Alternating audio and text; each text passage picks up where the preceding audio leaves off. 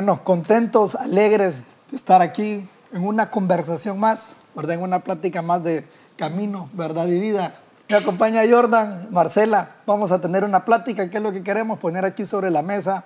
Tal vez temas un poco no tan comunes, ¿verdad? Un poco que no se tocan. Y, y muchas de las opiniones también, pues obviamente todo es basado bajo la palabra, pero también es lo que nosotros pensamos, lo que nosotros creemos, lo que nosotros hemos estudiado, ¿verdad? Y, y está interesante, está bonito. Este es nuestro segundo intento, hace poquito nos faltaron también. Hoy esperemos que sí lo arranquemos bien.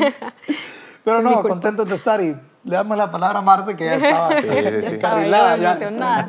Bueno, hola, eh, Dios les bendiga, ¿verdad? Es un placer y una bendición otra vez eh, estar aquí, ¿verdad? Eh, con ustedes, pudiendo discutir temas que tal vez, eh, como usted dijo, no son tan comunes. Y queremos dejar en claro que con esto no queremos decir que solo hay cosas buenas, que todo es bueno, ni que no hay cosas malas. La Biblia es bien clara con lo que es malo. Pero el, tema es los extremos, ¿verdad? Los excesos. Eh, hay algo en psicología que me encanta, por poner un ejemplo, que son las emociones. Las emociones, el psicólogo le dice a uno, no hay emociones malas alegría, tristeza, miedo, pero ustedes me pueden decir, ay, el miedo es horrible, ¿verdad? No es algo bueno. No, el miedo me puede salvar la vida. Por ejemplo, si este edificio empieza a temblar y se me está cayendo encima, si yo no tengo miedo, yo me voy a quedar aquí sentada y me va a caer el edificio encima. Pero la adrenalina que produce mi cuerpo, el temor que yo tengo a morir, va a hacer que yo salga corriendo. Entonces me va a salvar la vida.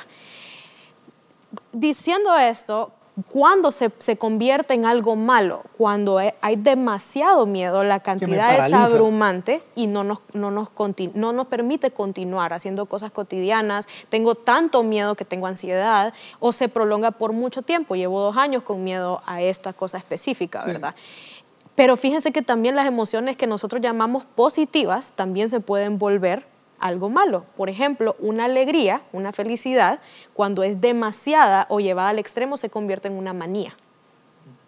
Entonces, una persona maniática, una persona que siempre está feliz, que todo lo ve, entonces más bien se convierte en algo que puede ser compulsivo, que puede ser eh, que se atropella a la gente. Y, por ejemplo, una persona que tiene un trastorno bipolar tiene episodios de depresión muy bajos y de oh, alegrías heights. muy extremas. Sí. Entonces, los que están arriba tampoco es cómodo para ellos. No es como que están completamente felices porque es algo que no pueden controlar. Entonces, ¿a qué voy con esto? Que aún las cosas buenas se convierten en malas. Y esto en todas las áreas de la vida. Un doctor le puede decir que hasta las cosas buenas se convierten en malas para qué, la salud, ¿verdad? Qué interesante. Bueno, porque igual, tomando el ejemplo del miedo y de la valentía, pues me decían, no, es que los valientes están en el cementerio porque o se pelearon con alguien o porque alguien les, les pitó en el, sí. que iban en el carro y que, ay, ¿qué pasó? Y otro más bravo, puf, puf, sí. y, y, chao. Entonces, aunque nosotros decimos, no, porque él es el valiente, él es el fuerte, él es el que...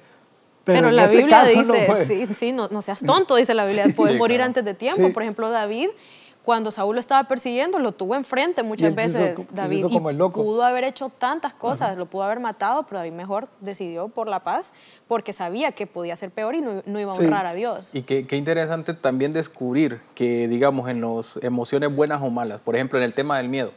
Si existe el miedo, nosotros pensamos que existe la valentía y existe el miedo únicamente, sí. esos dos Los puntos. Dos puntos. Pero surge otro, entonces, claro. ¿verdad? En, en este caso surge el tener demasiado miedo. O sea, claro. no, ahorita nosotros pensamos el extremo, el extremo sí. pero no lo conocemos que hay un extremo. Sí, claro. Lo sentimos, pero no lo determinamos, no lo habíamos definido, ¿verdad? Entonces, hasta ahorita nosotros conocemos que hay valentía y hay miedo. Pero hay otra que es el demasiado miedo, que es el que me comentaba Marcela, que te puede paralizar, que te puede eh, frenar, ¿verdad? Entonces, eh, y de las dos partes, o sea, sí saber y entender, creo yo, a lo largo del programa, de que eh, no hay ni algo tan bueno ni algo tan malo, que todo puede ser con exceso perjudicial, perjudicial perdón, sí. para nosotros. Sí. A mí una pregunta ahí, por ejemplo, usted decía, lo, lo, las personas que están muy alegres, uh -huh. también es, pero y, y, se controla, por ejemplo, hablando de las emociones, sí. ¿verdad? Puedo controlar el bajarle, estoy muy alegre, voy a bajar, me voy a poner un poquito más triste. o sea, en, en, así como lo puso usted ahorita, Ajá. suena hasta, hasta sarcasmo, broma, sarcasmo, sí. ¿verdad? Pero cuando es algo químico del cerebro, es muy difícil controlarlo, solo con medicamento. por ejemplo, las personas con bipolaridad no es así nomás que ellos van a decir, va a decidir, no, hoy no quiero estar depresivo, ¿verdad? Porque es algo literalmente químico en el cerebro y, o algo en el alma, ¿verdad? Que, que, debemos sacar. Entonces esto se tiene que ir controlando ya sea con psicología, con psiquiatría y obviamente por medio del Señor, ¿verdad? Pero no es algo que se decide así nomás la mayoría de veces. Sí, porque diría, pues ah, la normalidad sería de estar demasiado triste. Ah, es, pues lo sí, es lo malo. ¿Verdad? Pero estar demasiado alegre, decía, ay, qué cool hacer estar con ese brother que toda la vida pasa alegre, pero... Por ejemplo, son personas que gastan demasiada energía muy rápido, entonces los bajones son más bajos. Solo duran medio día. Eh, no escuchan a la gente, sí, cabal, no escuchan a la gente, siempre quieren, o sea, quieren hacer de todo y no terminan nada, o sea, es algo muy incómodo también, así como estar muy abajo. Yo estoy ahorita en terapia, aquí, ¿eh? Sí, hay que preguntar, güey ya me diagnosticaron. No, y por qué me está entrando Marcelo con la tablet también. No, al finalizar, mira, está la factura. Ajá, sí, te la va a pasar. Sería bueno. Sí. Ahora, hay una pregunta que, que, leía en un artículo, ¿verdad? Leyendo un poquito sobre el tema. Eh, ya pusimos el ejemplo del miedo y todo, pero para irnos adentrando un poquito más, en la parte de la justicia, puede ser una persona demasiado justa, demasiado justa, ¿verdad? Está la justicia y está el, ser injusto. ¿Puede una persona ser demasiado justa? Como demasiado bueno. Demasiado, sí, como demasiado bueno. Me gustaba eso porque, em, bueno, en la, palabra dice en Eclesiastés, 7:16, dice, no seas demasiado justo y no te hagas demasiado sabio. ¿Por qué deberías destruirte a ti mismo? Pregunta, ¿verdad? Aquí está preguntando Salomón.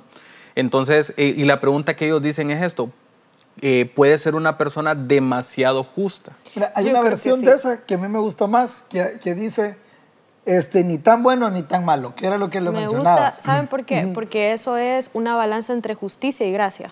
Sí. En el Evangelio tenemos, porque nuestro pastor, por ejemplo, nos ha enseñado, y, en la palabra está, ¿verdad? Que no hay que pedir justicia al Señor, o sea, hay que pedir gracia y misericordia aún para los que nos hicieron mal, porque si yo pido justicia, entonces quiere decir que yo también voy a recibir justicia para lo que yo he hecho mal en, la vida de otras personas. Justamente hablábamos... de, ah, mejor, pido misericordia, ¿verdad? Porque, bueno, lo hablábamos y hoy publiqué algo de eso también en mis redes, que la peleando gente... con alguien. Sí, yo siempre peleando solita. No, de que como cristianos yo he visto posts de gente, no sé, tirando indirectas, tal vez la gente que los judas de ahora no se ahorcan ni piden perdón, sino que si los permitís, te, te volvés a sentar con ellos en la mesa. Esas no son frases que deberían de ser de un conocedor de Jesús, porque mm, Jesús me manda a perdonar a Judas. Jesús me manda a que sabiendo que Judas me va a traicionar, yo lo tengo que amar. Jesús me manda a lavarle los pies. A, Judas. Jesús me manda a ser como Él. Ah, pero es que yo no soy Jesús. Para todos somos Jesús, menos para eso. Los cristianos somos súper buenos para ignorar el poner la otra mejilla, ¿verdad? Y no, eh, no, no, no, ¿cómo es? Como leí otro que decía, no hagas venganza, ellos solo se van a destruir. No, no hagas venganza porque Dios dice que, él va a que Él se va a encargar, pero no porque ellos solitos, no, o sea, nosotros debemos amar y perdonar a nuestros enemigos. Y es difícil. Sí, claro. Cuesta. Pero cuando somos muy justos, sin acordarnos de la gracia, entonces tendemos a, a cerrarnos a que yo soy la única buena y todo el mundo me hace mal a mí, pero yo también he sido Judas en la historia de otras personas. Sí, sin duda. Algunos, he sido mala, algunas he sido mala. Yo he hecho cosas que he dañado y también me han dañado a mí, pero cuando alguien me daña a mí, y no es que yo sea la santa que ay, lo perdono y lo amo, no, me cuesta. Yo también quisiera hacer venganza muchas veces, pero toca respirar profundo, cerrar los ojos y decir, ok, Señor, yo también he sido mala en la vida de otras personas y, y me toca pedir perdón y perdonar también. Entonces, bueno, usando ese ejemplo, ¿cómo deberían de ser los Judas o cómo deberían de ser los Judas de este tiempo? Es pues si me vuelvo a sentar con ellos, obviamente, pues en algunos casos es, puedo perdonar, más no olvido. no lo olvido. Pero nunca olvido. Sí, pero es complicado, pues. Es complicado. Yo, yo lo mencionaba, de que a mí por lo menos me cuesta y, batallo en esa parte de que puedo perdonar genuinamente, pero el volver a relacionarme, el tener la confianza, la amistad, pero ustedes, ¿cómo definirían con palabras simples poner la otra mejilla? Si yo lo cacheteo ahorita y Jesús le dice poner la otra mejilla, ¿qué significa eso?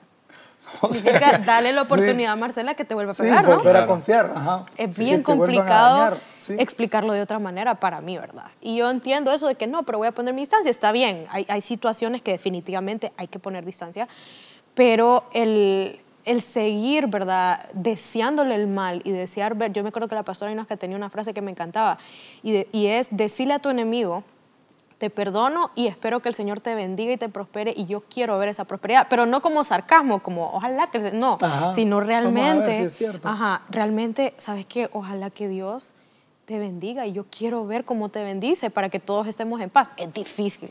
¿Cómo es llegamos muy a eso? difícil. ¿cómo podemos llegar a eso? Yo creo que comparándote con Jesús y reconociendo que vos sos malo también. Ajá, pero y también, bueno, y si nos vamos al otro extremo, a que soy demasiado confiado y soy muy bueno y... ¿Y, Jesús? Y me cachetearon y... A Jesús, lo, Jesús lo escupieron, lo, se burlaron de él, lo mataron, le metieron una lanza y, y, él no dijo, no, no vuelvo. Perdónalos porque no saben lo que hacen.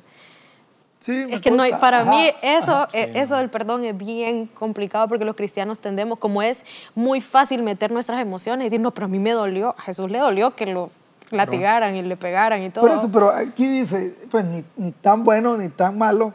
Creo que más abajo dice, habla sobre la sabiduría también. Creo que el 17. A Salomón. Ajá, sí. Entonces, pues y Salomón es, eh, Salomón es el hombre más sabio, perdón. Salomón es el hombre más sabio, el que tenía pues eh, poder, ¿verdad? Todo. Pero él realmente, bueno, en todo lo que es eclesiasteo, y por lo menos en ese del capítulo 7, él se enfoca en decir que no estaba bien. O sea, ambos extremos. Ambos extremos. Y él menciona toda esa parte, ¿verdad? De que el ser, eh, por ejemplo, él era sabio, pero el ser demasiado sabio no era bueno para él. Y él lo explica. Sí, porque tal vez lo que hablamos en el programa anterior, que mientras más uno se llena de conocimiento terrenal, se olvida de muchas cosas porque el reino de Dios muchas veces choca con el conocimiento terrenal.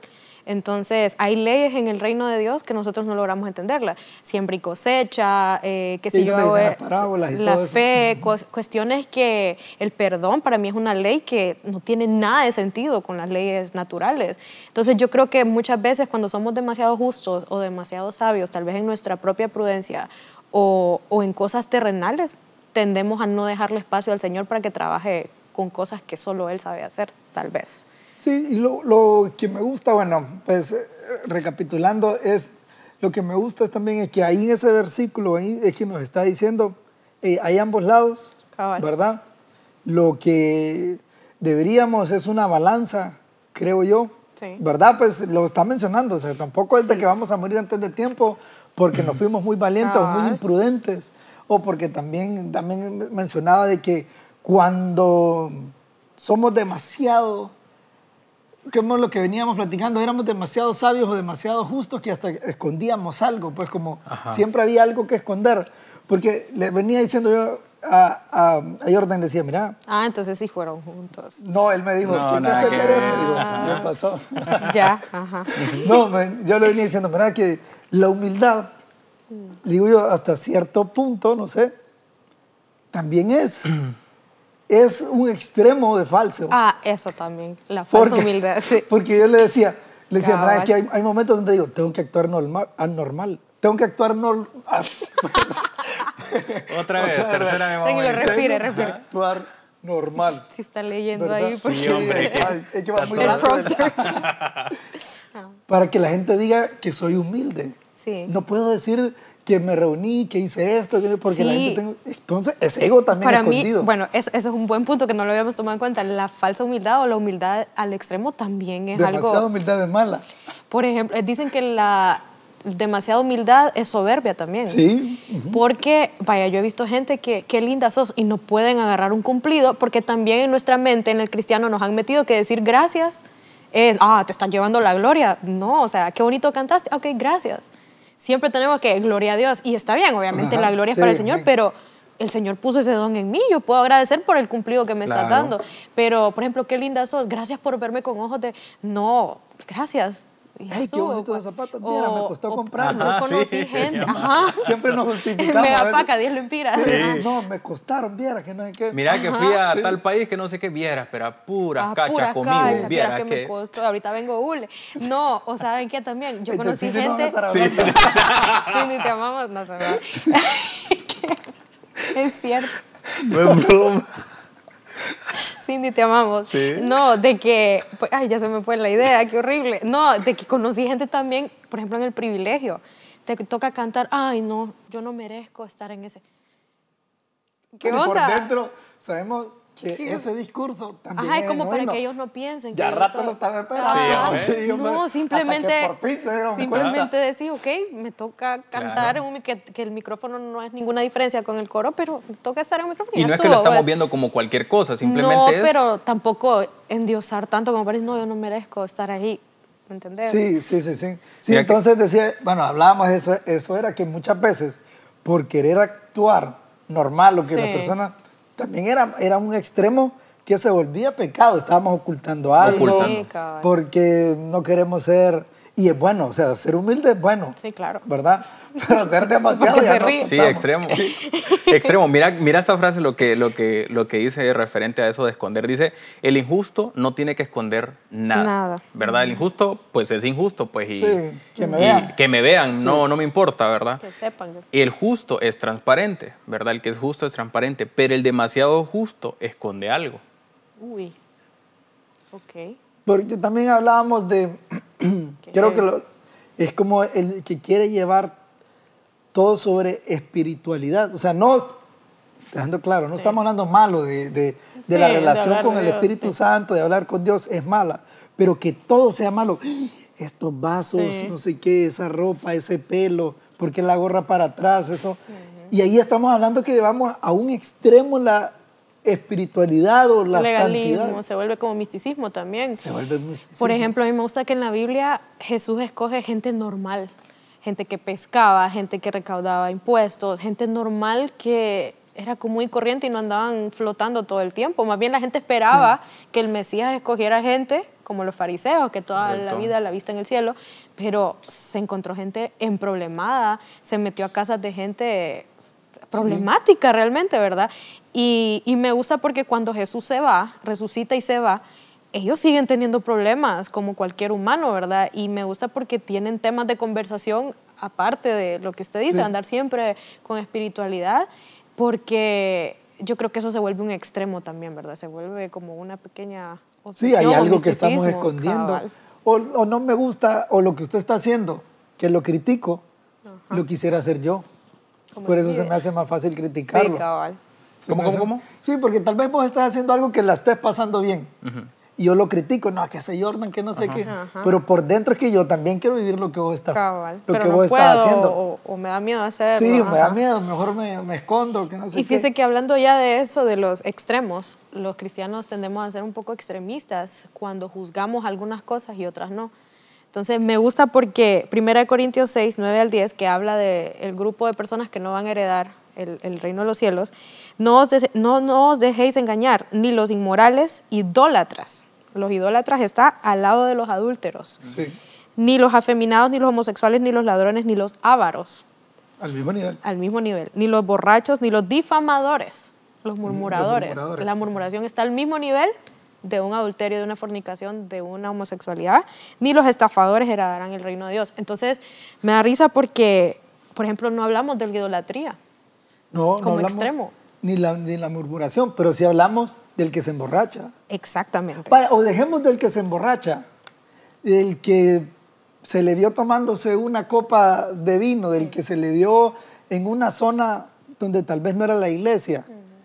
Ya empezamos a hablar, no es que anda caído. Sí ya está caído porque...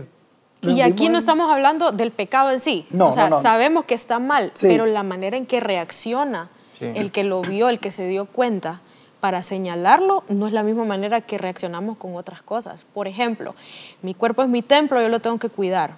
Yo no veo con el mismo juicio el tomar Coca-Cola y ser adicta a la Coca-Cola que alguien que es adicto a otra cosa juzgamos al borracho y que no, que en la iglesia no puede estar y que qué barbaridad, pero la Coca-Cola también es una adicción. Le, dice una persona que fue adicta a la Coca-Cola por años. General. O sea, es una adicción que también destruye mi templo, que también no honra al Señor. Yo fui adicta como quien agarra una droga. O sea, yo la tomaba escondida, botaba los, los las de vidrio, las botaba para que nadie se diera cuenta.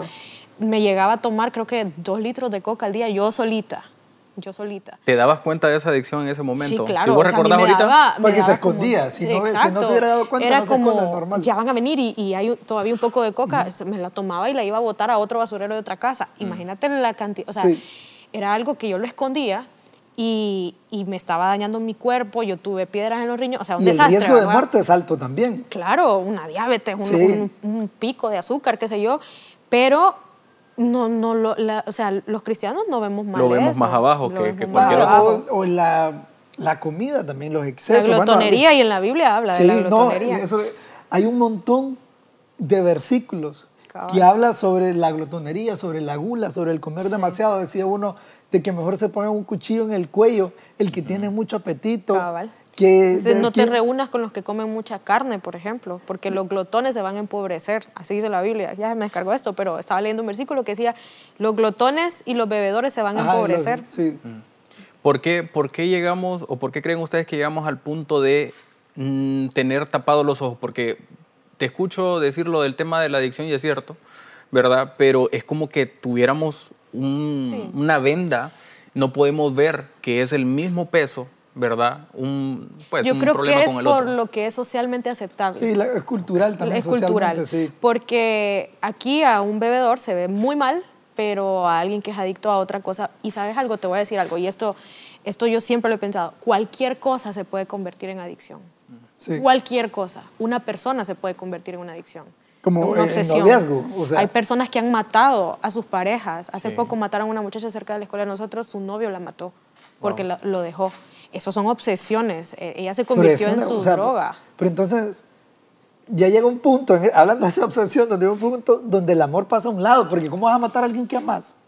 Es, es un tipo de amor excesivo también, se convierte en Es una un amor, obsesión. Por es un amor, amor. Se convierte, o sea, el o amor sea, se convierte. En psicología es una emoción que se convierte en algo negativo. Sí, decía. No, una no me lo obsesión, hubiera imaginado una obsesión, hacerle daño a alguien que amas. O sea, Sí, hablando claro. De muerte, pues, porque si le hacemos daño, como nosotros montar una mentirita.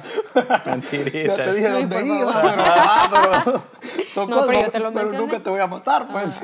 Por ejemplo, aún las cosas que parecieran ser buenas, cualquier doctor nos puede decir que tomar mucha agua también puede ser malo, que El ejercicio. Hay una, el ejercicio se vuelve El sobrecuidarnos y la- Exacto, amarnos tanto a, a nosotros Sí. mismos, lo que hablábamos ayer, que, la, que ahora está esa tendencia de que amarse a uno mismo, claro, hay que amarse a uno mismo, el amor propio, pero el extremo, la Biblia dice, negate a ti mismo. Sí. Agarra tu cruz y negate a ti mismo. O sea, que tenemos que tener un balance porque también dice, ama a tu prójimo como te amas a vos mismo. O sea, que sí tiene que haber un amor por mí misma, cuidarme, respetarme, no permitir ciertas cosas, poner límites, pero el exceso ya se vuelve un narcisismo, ya se vuelve, o sea, darme la gloria solo a mí, todo lo he hecho yo, porque dice, niégate a ti mismo. O sea, Y a mí me gusta, bueno, en ese es el balance también que la misma Biblia nos dice, es amar al prójimo como a ti mismo. Entonces ahí es, hey brother, ¿qué tanto te amas? Ese mismo nivel, Claro. vas a amar a tu vecino, vas a amar a la persona que tenés a la par. Y ahí es donde la, los dos. va- y ahí es donde la balanza, pero cuando te amas más vos, entonces significa de que la balanza no hay un equilibrio. Cabal. ¿Verdad? Entonces vienen las ofensas, vienen las humillaciones, vienen un El montón juzgar. de cosas eh, que empiezo a juzgar, vienen un montón de cosas Sí. que arrastra cuando, hey, mira, amate, y perfecto, pero es igual que te estás amando Sí. vos. Man, esa es Como una que balanza. van amarrados Sí, y si uno eso. sube o baja, tiene que subir el otro. Esa es Sí. una balanza que más me parece bien escrita, la dejó bien pensada. ahí. Por si te amas demasiado, brother. Sí, o sea que el, el- el extremo nos puede llevar a que, en todos los aspectos, nos puede llevar a que eh, sea nuestro juicio el que esté hablando siempre. O sea, sea nuestro ego, nuestro orgullo, nuestro entendimiento de las cosas. O sea, el ser demasiado ex- ex- extremo en algo nos lleva a pensar que solo lo que nosotros sentimos, pensamos es válido. Claro. y por eso Sí. actuamos de esa manera. Sí, por ejemplo, cuando yo tenía esa adicción por la Coca-Cola, ¿cómo yo iba a juzgar a alguien que tiene la misma adicción con otra cosa, con, con un cigarro, con una bebida? Obviamente la bebida causa algunos efectos que son violentos, pero al final es una destrucción también, es un exceso, un exceso que no glorifica a Dios. O sea, yo imagino al Señor viéndome con una Coca-Cola escondida, no creo que Él, pucha, no te estás cuidando tu templo, ¿verdad? Entonces, ¿cómo yo iba a ir donde alguien que, ay, no, mira, ese cómo se esconde la bebida, si yo sabía que en mi casa yo tenía Coca-Cola escondidas, pues, o sea, no, no tiene sentido que yo señale a alguien si yo tengo lo mismo, solo que en otra cosa, en otro plano. Sí, a mí lo que me dejaba es, es, es ese exceso de las cosas que aparentemente son buenas. El amor.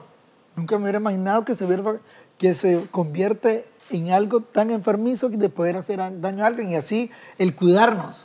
No, cuidarse de la salud, de ser físico es bueno, pero llega a un punto donde es tan excesivo, donde hasta pones en riesgo tu, tu, misma salud, donde pones en riesgo tu vida.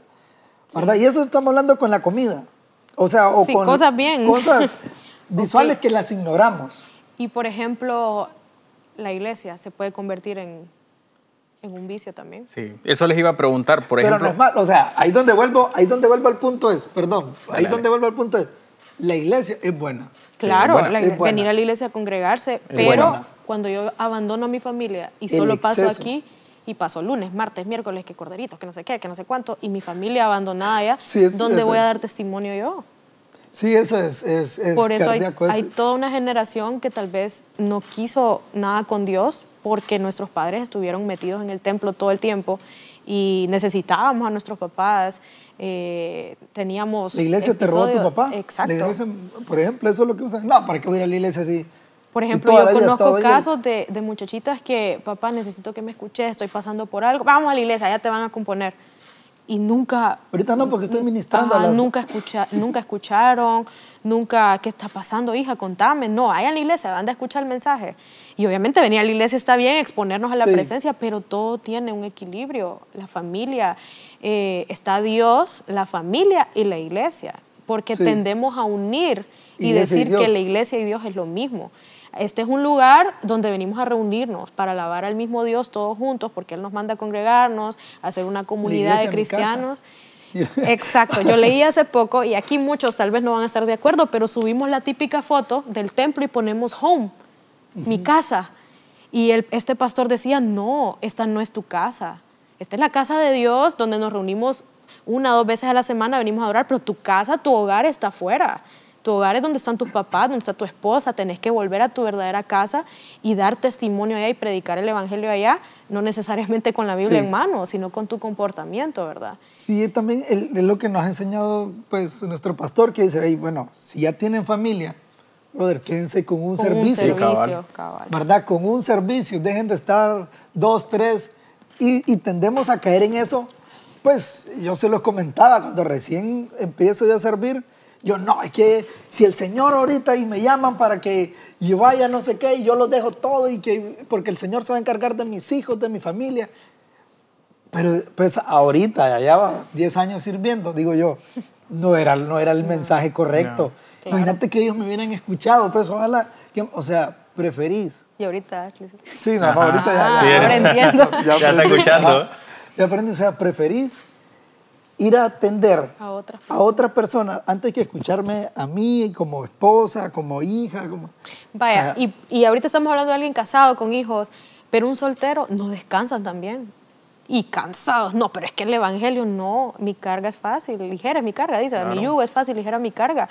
Debemos descansar en el Señor. Dios creó el mundo seis días y hubo un séptimo donde Dios mismo descansó y nosotros aquí lunes, martes, domingo, dos cultos y no nos damos el chance de, hey, mi cuerpo necesita, somos humanos, no somos... Imagínate qué extremos podemos llegar en esa parte que mencionas, de que em, tanto trabajamos arduamente y todo, y en las noches, pues, o, al salir del trabajo vamos, pero también otro extremo que es la parte del ocio, ¿verdad? Lo comentábamos y me gustaría como, como poner un ejemplo, tal vez que puede suceder acá en la iglesia, que sucede normalmente en, en las iglesias en general, y, un ejemplo en la, Biblia, ¿verdad? En la parte de, acá de la iglesia es que muchas veces no queremos trabajar porque eso nos va a privar del servicio. Ah, yo he conocido. ¿Verdad? sí, sí. Sí, y, no es, pues, no es algo confrontativo lo que estamos platicando, ¿verdad? Yo sé que es bien delicado, pero, pero es cierto, ¿verdad? Tenemos que reaccionar en ciertas no, muchas veces nos hemos dado el caso que nos recomendamos hermanos. Sí, a mí me cuesta o sea, Muchas veces ha pasado porque pero es que mire que a esa hora tengo ensayo. Tengo Soy de Cristo. Y, eh, sí, tengo tal evento y, y, o el horario no me conviene por, y tal vez están pasando por una situación, vaya, todavía alguien que tiene muchas opciones de trabajo, tiene varios trabajos y puede decir que no, pero alguien que le está pasando mal, le está rogando al Señor por un trabajo y le aparece un trabajo y Dios dice, vamos a ver si me trabajar los domingos. Fíjense que, les voy a contar un testimonio así rapidito. Yo tuve un trabajo así, yo empecé en call center y a mí me pusieron una chamba una vez que mi horario era días largos y días cortos. Y mis días libres eran lunes y martes, o sea, nada que ver. Y sábado y domingo eran mis días largos. Yo cuando vi el horario, yo pude haber dicho, no, yo esto no voy a poder ir al culto, ¿verdad? Pero yo me acuerdo que me metí al baño y yo le dije, ok, señor, necesito ese trabajo, necesito pagar mi universidad, pero no me gusta el, horario. Pero ¿sabes qué? Te voy a honrar en esto. Te voy a honrar con mi horario, voy a trabajar y voy a ver. Una semana fui con ese horario. La siguiente semana me llamó la jefa de recursos humanos y me dijo, hey, vos vas a venecer. Y yo, sí, porque no me habías dicho, te vamos a cambiar el horario. Y eso no lo hacían con nadie ahí, porque ni eran cristianos, pues, pero mi jefa sí era y ella venía acá. Entonces, ah, bueno, entonces me cambiaron los días y ya podía venir. Y no estoy diciendo que en todos los casos va a suceder así, puede ser que tengamos que estar con ese horario, pero si yo le estoy pidiendo un trabajo al Señor y Él me presenta eso, te voy a honrar ahorita, la iglesia ahí va a estar, o sea, el servicio ahí va a estar. Sí, y la relación con Dios, pues también... Es mucho más allá. Sí, no es, no es el no faltar. Exacto. No es el venir los siete días. Claro. No es el venir todos los días. Es, no es eso lo que va de definir qué tanta relación con Dios tenemos, creo yo, porque puedo venir los siete días y, estar peleados y estar murmurando eh. y estar haciendo un montón de cosas, pero no falté los siete días, bro. Ahora, una, una pregunta un poquito así como medio, medio confrontativa ahorita que me hacía. ¿Hay un exceso de fe en esa parte? ¿Existe ese exceso de fe para poder actuar de esa manera? O sea, tengo demasiada fe, no, no voy a aceptar el trabajo porque no me conviene el horario. Yo creo que... El Señor me va a bendecir. Sí, yo creo que es como manejamos la, la cantidad de fe que tenemos. O manipulamos. Porque como, ajá, porque como dice el pastor, es orar y accionar. O sea, no podemos solo quedarnos sentados en una hamaca, yo tengo fe. Pero si no hacemos algo, hay cosas que Dios hace por nosotros, pero hay cosas que Él dice que las tenemos que hacer nosotros. Pues en toda la Biblia, cuando va a haber un milagro, cuando va a haber algo, siempre hay una acción de parte de la persona. Levántate y anda, agarra tu camilla, empieza a caminar y te voy a ir sanando en el camino. Entonces yo creo que el exceso de fe, lo podríamos decir así, es sentarme esperar a que me caigan las cosas del cielo y no hacer nada yo. Y también él muestra otro ejemplo que dice, bueno, no podemos soltar una rama sin antes haber tenido la otra. Y eso es, es, eso, pues bueno, este es el trabajo que me salió y este es el trabajo que, que ahorita ocupo y me va a ayudar a graduarme, etcétera, a salir de este problema en el camino Dios me va a, presentar otra oportunidad. Pues. Y, y, el corazón con el que tengas. Por ejemplo, ayer eh, estábamos eh, en una charla y se me venía a la mente el ejemplo de un amigo que él trabaja igual en un lugar donde tiene que estar promocionando discos, ¿verdad? o animando, es, es animador. Ese es su trabajo, eso es lo que él aprendió, aprendió desde que estaba eh, joven, ¿verdad? Y se, se, desempeñó eso durante toda su, su, carrera, ¿verdad? Hoy, hoy por hoy es conocido y todo lo demás. Y él tiene que estar viernes y sábado subiendo historias a sus redes sociales, invitando a la gente a ir, porque es parte del contrato que hace con, con, con el lugar, ¿verdad? Y una vez está en el lugar, tiene que seguir subiendo del ambiente y todo. Entonces, y él viene viernes, viene domingos a la iglesia y, al, momento de platicar con él me dice, mira, es lo que tengo ahorita. Exactamente. Sí. Pero yo le sigo pidiendo al Señor que me dé algo que me apasione, que me guste, pero fuera de esto. En el tiempo de Él. Es en el tiempo de Él. Nosotros conocimos ahorita en Las Vegas también una muchacha que trabaja en un, en un lugar así, eh, en, Las Vegas, Santa Bárbara, ah, donde estamos con Juan Marcos. Y conocimos a una muchacha que trabaja en un lugar donde vende licor y todo. Y ella nos cuenta su testimonio de que iba a una iglesia, no, no a nuestra iglesia, y cómo la señalaron, porque, ah, no, ahí te vemos en la noche entrar a tal lugar, y ellos sabían que ella trabajaba ahí. Dejó de ir a la iglesia, dejó de congregarse para que la gente no estuviera hablando. Entonces, a veces empujamos a la gente a que porque ese es el trabajo que tenemos ahorita, pues, y voy a honrar al Señor aquí, con tal no caiga en cosas y no esté haciendo tonterías adentro, y voy a honrar al Señor, y no, esas, y no sea eso mi límite, mi debilidad, porque si yo tuve problemas con la bebida, voy a tratar en la manera que sea posible de no irme a meter a un lugar de eso, ¿verdad? Pero si eso es lo que el Señor me tiene haciendo. ¿Y te imaginas la recompensa para esa persona de que, pues, puede entender ese equilibrio que puede tener?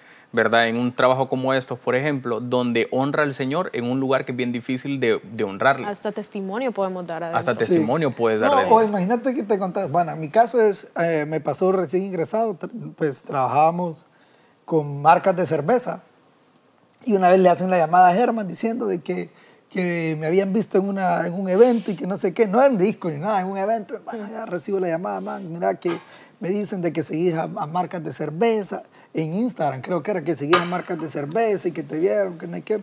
Pero, brother, le digo, este es mi trabajo, muchas veces me toca hacer cobertura, muchas veces, mira, man, yo lo entiendo, yo no tengo ningún problema, cada vez que vayas, tal vez avísame, me dice como por así, si me vuelven a llamar, yo poder defenderte. ¿no?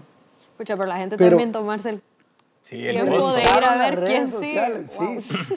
Me el ocio, amigo, el ocio. El exceso Tenía demasiado tiempo. Entonces, ¿qué hubiera pasado si hubiera quedado mal con esa marca de cervezas, por ejemplo? No, que estos cristianos son malos. Mal son malos proveedores, son chambones, hacen malo. ¿Quién va a quedar mal? El cristiano en general, o sea, el Señor en general. Yo tuve que hacer, o sea, tenemos que hacer el trabajo bien, independientemente de donde nos toque, pues. Obviamente, y orarle al Señor que me mande un cliente tan bueno como ese brother me pagaba, pues. ¿Verdad? Pero, pero entonces volvemos a lo mismo, es, ahí caemos en el otro punto, es la murmuración. Ah. Porque me criticaron por seguir a esas marcas. Pero y el brother que estaba murmurando, y el pueblo, y el pueblo de Dios no avanzaba no porque estaban en pecados sexuales, no porque estaban en, licores. Que también afectaba, pues. No, justamente ayer hablábamos de eso. Pero hace más énfasis en la murmuración. la murmuración. Todo el campamento se detuvo cuando se murmuró. Y me imagino que siendo un pueblo tan grande en el desierto, hubieron de otro tipo de pecados. O sea, es imposible que no haya habido incesto, de todo ahí, eran tiendas de campaña. Y años y viviendo Pero en, la, mismo... Ajá, en la Biblia no se menciona más que la murmuración y la idolatría, que fueron las dos cosas, y la queja. Y son las cosas que menos nosotros le damos valor. Nos criticamos a nosotros mismos. Crucificamos al que cae en un pecado fuerte a nuestros ojos, pero hablamos del chisme y nos reímos. Y es como, no, a mí el chisme me interesa, ni tengo chambre, pero no sabemos el daño que podemos hacer con un chisme.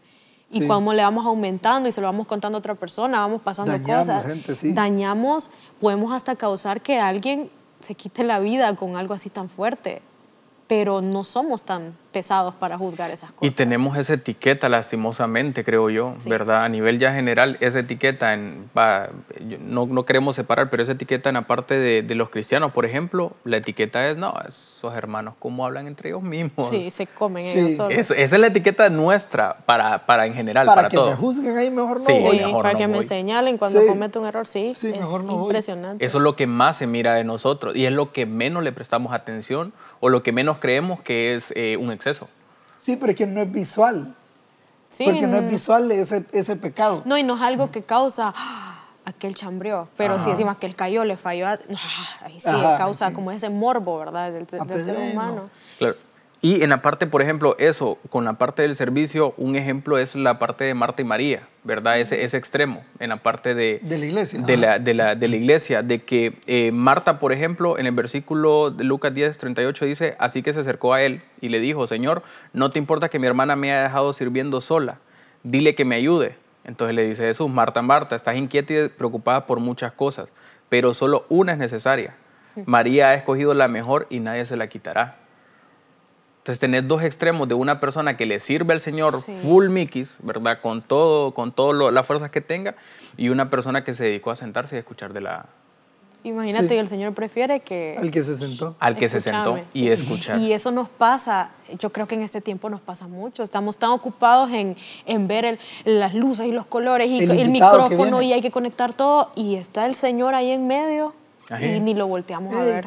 ¿Eh? Hola. Ajá, así como, hola, ¿qué me traes? Y nosotros, no, es que el, adorno, para mí, ¿verdad? Que, estoy en alabanza, el adorno de la canción y cómo se va a escuchar aquí y dirijamos el coro y el Señor Jesús ahí sentado. Sí, hacemos, bueno, que también ahí es darnos, eh, pero muchas veces, sí, muchas veces es, nos, nos pues, también lo hablábamos y creo que es el demasiado enfocarnos en el evento como tal y en la esencia de que es Dios en la esencia que es el Espíritu Santo, en la palabra que vamos a recibir. Pasamos meses, soy de Cristo, gracias, proclama, etcétera meses trabajando y que llevan semanas santas, tal vez que toca de velo, que no sé qué, y llegamos al día del evento cansados, reventados, y no recibimos. Y con nuestra mente en otras cosas. Yo le decía a los chavos allá en Las Vegas, ¿qué somos sin los formatos realmente? Imagínense que el Espíritu Santo llegara en un culto y tenemos todo listo, un evento, que para nosotros es y nos dicen, no, no quiero nada de lo que ustedes prepararon.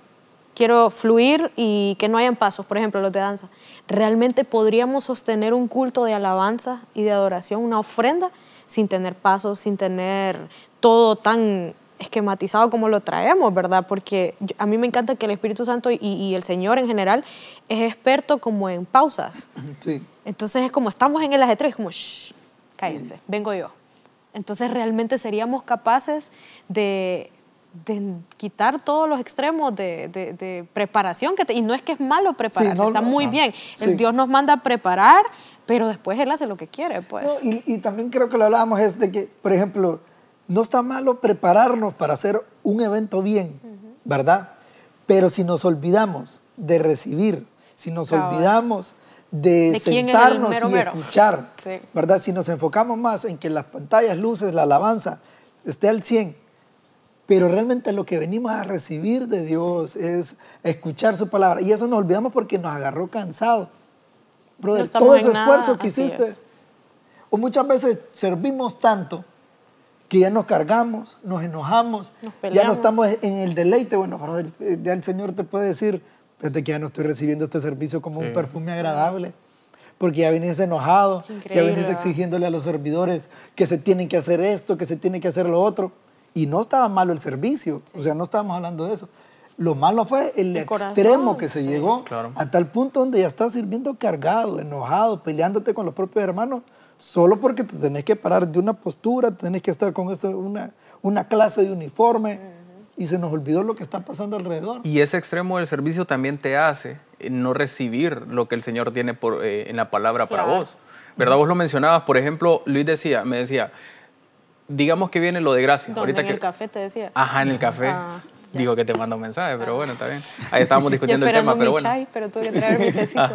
No, pero te dimos un vaso, pues. Y de lujo. y de lujo, fresa. Y de lujo, fresa, pues.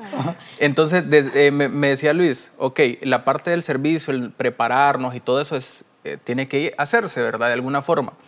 Gracias viene, gracias para chavitos, ¿verdad? De 12 a, a 17 años, 18 años.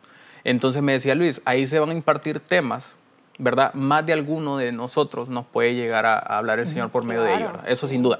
Pero los temas se preparan justamente para estas edades. Entonces decía Luis, en ese caso a nosotros nos toca servirle con todo.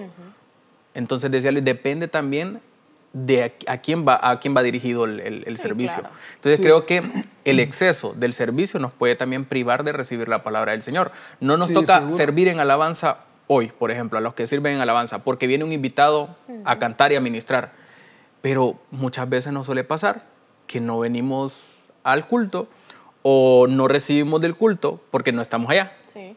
No, es como que fuéramos actores pagados, como ah. no es mi rol este día, no me importa alabar y alabanza es mucho más allá que el micrófono, ¿verdad? Es, un, constante. sí, sí, más allá que estar arriba, más allá que ese. Entonces, lo que nos puede llevar ese extremo del servicio es a no disfrutar realmente lo que el Señor quiere de nosotros. Así como Marta y María, el Señor le dice, no, lo que yo quiero, en otras palabras, es lo que María me está dando, que es atención, es escucharme. me encanta, me encanta. Ajá, es, escucharme. Entonces, y, está bien, me estás sirviendo, te lo agradezco, Marta, pero esto es lo que yo quiero. Ay, me encanta la atención. Sí, es que yo estaba, ay, no, estaba con eso metido bastante, de, de ponerle atención al Señor, pues que se nos olvida porque nos distraemos con todo y el culto pasa y nunca, ni siquiera nos imaginamos que Él estaba ahí. Entonces, esto es lo que quiero. Y eso, y eso, pues nos pasa... Yo decía, anotando. no, seguramente nos pasa muchas veces, muchas ¿verdad? Porque, este, como vos decís, el servicio por querer hacer las cosas con excelencia, al punto donde no lo estamos disfrutando, ¿verdad? También se nos, se, nos, se nos olvida eso. O caemos en la sobreatención del invitado o de la persona que viene, que estamos tan enfocados en esa persona, que, que, esté bien, que no le haga falta nada, y está bien la honra, ¿verdad? Está bien el atenderlo, el servirlo, pero llegamos a un punto donde también eh, hacemos que las personas se alejen, como que maltratamos a la gente de alrededor, porque lo que importa es él. y eso al final es idolatría, ¿verdad? Idolatría, se convierte en idolatría.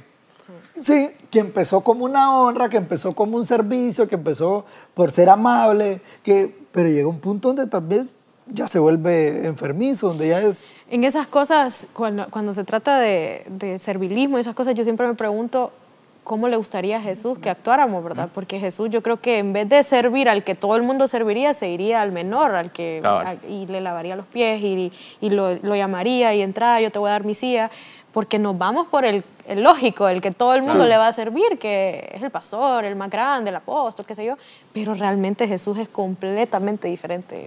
En, en Jesús la silla principal o la silla de honra es para el, el, que viene quebrantado, el que viene... el que viene por primera vez, el que viene llegando, el chavito que entra nuevo porque fue invitado a él realmente, ¿verdad? Creer, el que necesita el milagro, el que está golpeado, e, esos son los que realmente Jesús se paraba su camino para... Y, para y, y, solo para ir terminando con esta parte del, del servicio como tal, en cuanto a extremos, ¿creen ustedes que nosotros entendemos el sacrificio extremo como parte de un servicio agradable para el Señor. ¿Verdad? Me refiero a, sacrificio extremo es porque eh, inclusive el Señor dice en una, en una parte de los fariseos, ¿verdad? Eh, de que el Señor no quiere, es cuando, cuando invita a Mateo a comer con él y cenan con eh, recaudadores de impuestos y, republicanos, y el Señor en un versículo les dice a ellos, les responde, es que yo, yo no quiero sacrificios, yo lo que quiero es corazones compasivos, eso es lo que, lo que menciona el Señor. Entonces, en la parte del servicio puede, ser que nosotros actuemos de esa manera, porque todos lo hemos hecho, de ser excesivos, porque creemos que entre más sacrificio, más agradable es para el Señor. incluso también creo que hay un versículo que dice que Él prefiere la obediencia por sobre el sacrificio. Sí, claro. Pero aunque también podemos decir, bueno, la obediencia también puede ser un sacrificio. Sí, ¿verdad? la obediencia también puede ser un sacrificio. Pero creo yo que muchas veces es el decir, también no quiero que se malinterprete, pero por ejemplo, hay unos que no pueden, hay unos, o sea, del ayunar. Hay, unos, que no pueden ser sostenibles. ¿Verdad? Que no pueden ser, que se vuelven, volvemos a lo mismo, donde se llega a un extremo donde ya no es saludable, donde se llega a un extremo donde, donde ya es dañino. Entonces, bueno, tampoco eso es lo que andaba buscando el Señor. Y yo lo que digo es, él ya pagó todo nuestro sacrificio por nosotros. ¿Para qué voy, ¿Para a llorar? No, no, Luis, corten eso. No, no, sí, realmente yo creo que el cristiano muchas veces piensa que mientras más cansado y mientras más nos duran los pies por estar sirviendo, más agradable va a ser el Señor. Y yo creo que lo que hablábamos ayer también tiene mucho que ver con cómo nos introdujeron a nosotros la religión, y todo eso, ¿verdad? En, en, Latinoamérica, porque se tiene esa tendencia a pensar de que no, yo tengo que estar aquí día y noche y me tiene que doler la espalda por andar cargando la cruz y, venir acá y, llegar reventado. Mientras más reventado llegamos a la casa, más le servimos al Señor y al final Él nos dice que, vuelvo y repito, ¿verdad? Que su yugo es, es, ligero, ¿verdad? Su carga es fácil, entonces, o al revés, siempre me confundo. Pero realmente el Señor quiere que descansemos en Él. Él quiere que esto sea algo agradable, que, que, sea una relación, que vengamos a adorarlo. Allá en La Vega estamos manejando la frase de que el culto es una fiesta de traje, porque yo te traje, ¿qué, ¿qué, me trajiste? No es que voy a recibir, ¿qué me vas a dar hoy, Señor? ¿Qué, qué vamos a ver los de alabanza que traen. No, ¿qué te traje yo? Yo hoy te traje. No estuvo tan buena la alabanza, ellos andan muy mal. y, Están en pecado. ¿Y cómo vas a saber vos quién anda bien y quién anda mal? No, al guitarrista, ¿anda bien o anda mal? O sea, yo a mí lo que me toca es dar eh, hoy te traje agradecimiento, hoy te traje arrepentimiento, hoy te traje una alabanza, te traje esta canción. Mira, es todo venir a, ponerlo al altar, porque le hemos dado vuelta al altar y es que voy a recibir yo. Si recibimos de Dios es extra, ¿verdad? Es gloria a Dios, pero yo vengo a dar. Entonces, el extremo de pensar de que el Evangelio tiene que ser cansado y sacrificado y que, ay, mientras más días esté aquí, creo que... No lo, no lo logramos disfrutar. O sea, no, logramos disfrutar el ser cristianos, ¿verdad? El ser ser hijos de Dios porque estamos más enfocados en la ley, ¿verdad? Que en la misericordia. Pero también aquí... Eh, el otro extremo. El otro extremo.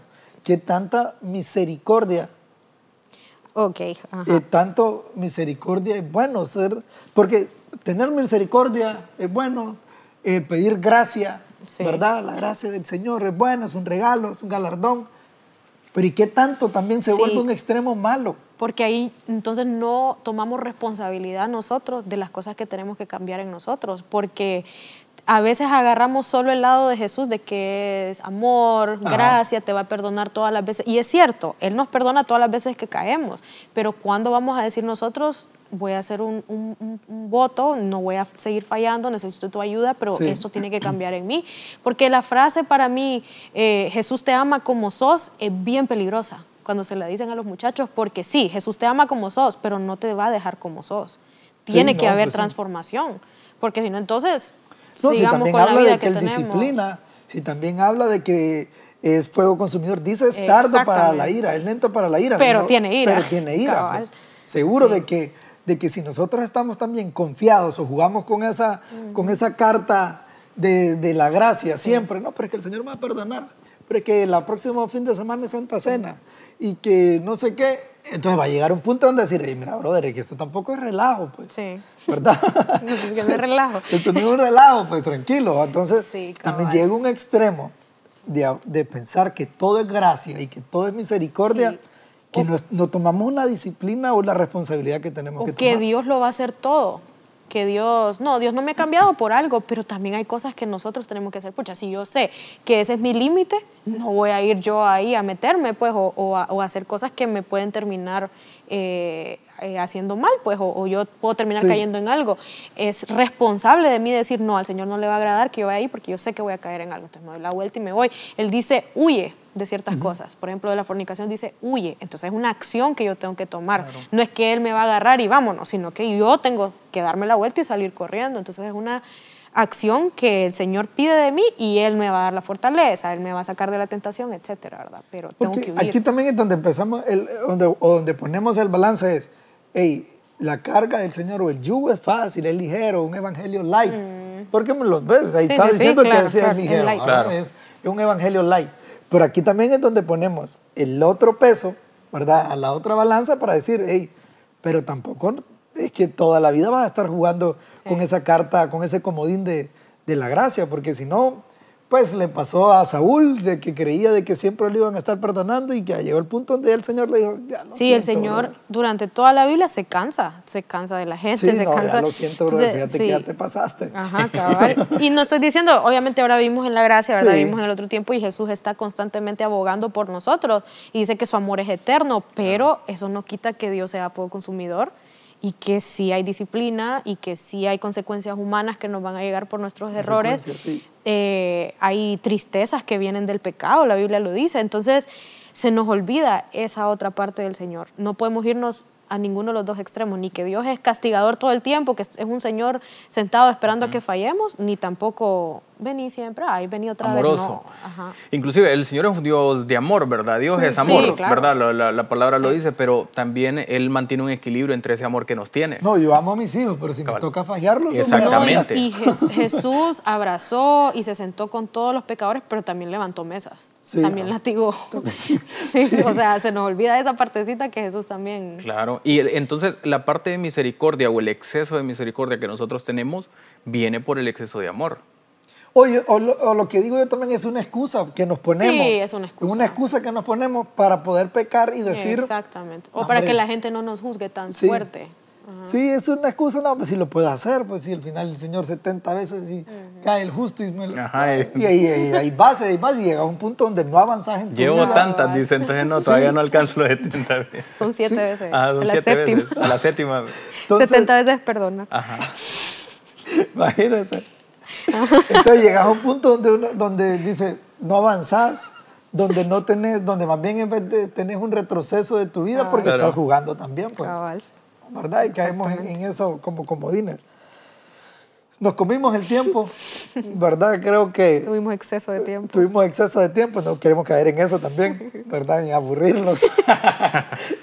Pero lo que queríamos dejar claro es que ambos, decía José también, eh, hablando sobre la ley, hey, no nos podemos desviar ni a la izquierda ni a la derecha, ¿verdad? Entonces significa de que hay un camino que seguir, tanto cerca de la ley como cerca de la gracia, ¿verdad? Y, eso nada más es lo que nosotros, pues queríamos hablar de que hay cosas que son buenas, que llevadas a un extremo ya son enfermizas, ya se vuelve algo malo, y hay cosas malas que obviamente llevadas a un extremo también son otras. ¿En qué, momento, ¿En qué momento nos damos cuenta que estamos en un extremo? Ya sea en cualquiera de las dos áreas? ¿En qué momento? Yo creo que cuando nuestras acciones dejan de agradar a Dios. Por ejemplo, si yo estoy sirviendo más a una persona que está en un alto mando y me olvido del Señor por estar con servilismo, yo creo que ahí se vuelve ya idolatría. Si, si estoy dejando de congregarme por ir a un partido de fútbol, ya eso se vuelve idolatría. Si, qué sé yo, si amo más a una persona, a mi pareja, más que el Señor, ya se vuelve también un exceso. Entonces yo creo que cuando nuestras acciones ya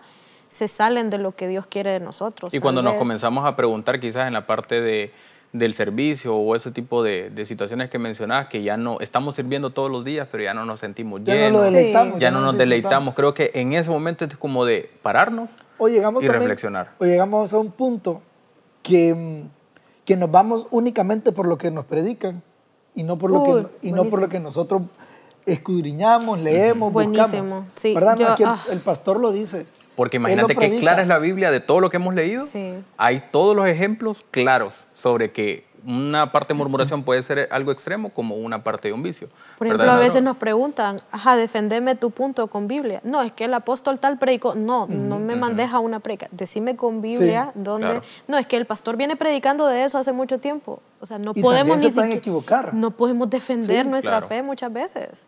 Y, cuando nos toque evangelizar a alguien y nos diga, enséñame tú, no, es que el apóstol, yo nunca he escuchado al apóstol, a mí no pues me puedes traer ese argumento. Entonces también ese es otro extremo, que nos dejamos guiar o nos dejamos llevar solamente por lo que nos estás diciendo y no nos tomamos el costo de ir a leerlo, de ir a buscarlo. Y el pastor sí nos cincela eso bastante, ¿verdad? De que Ah, incluso él, no se queden con lo que yo les digo. Él ha llegado, no, no. Pero volvemos a cómo nos introdujeron la religión. Otros 15 minutos más nos vamos a un extremo. a empezar. No, solo para terminar con eso, que nos introdujeron la religión y antes eran en latín las liturgias y lo que decía la persona que estaba hablando, eso era, y no podían ellos ir a leer a ningún lado, ¿verdad?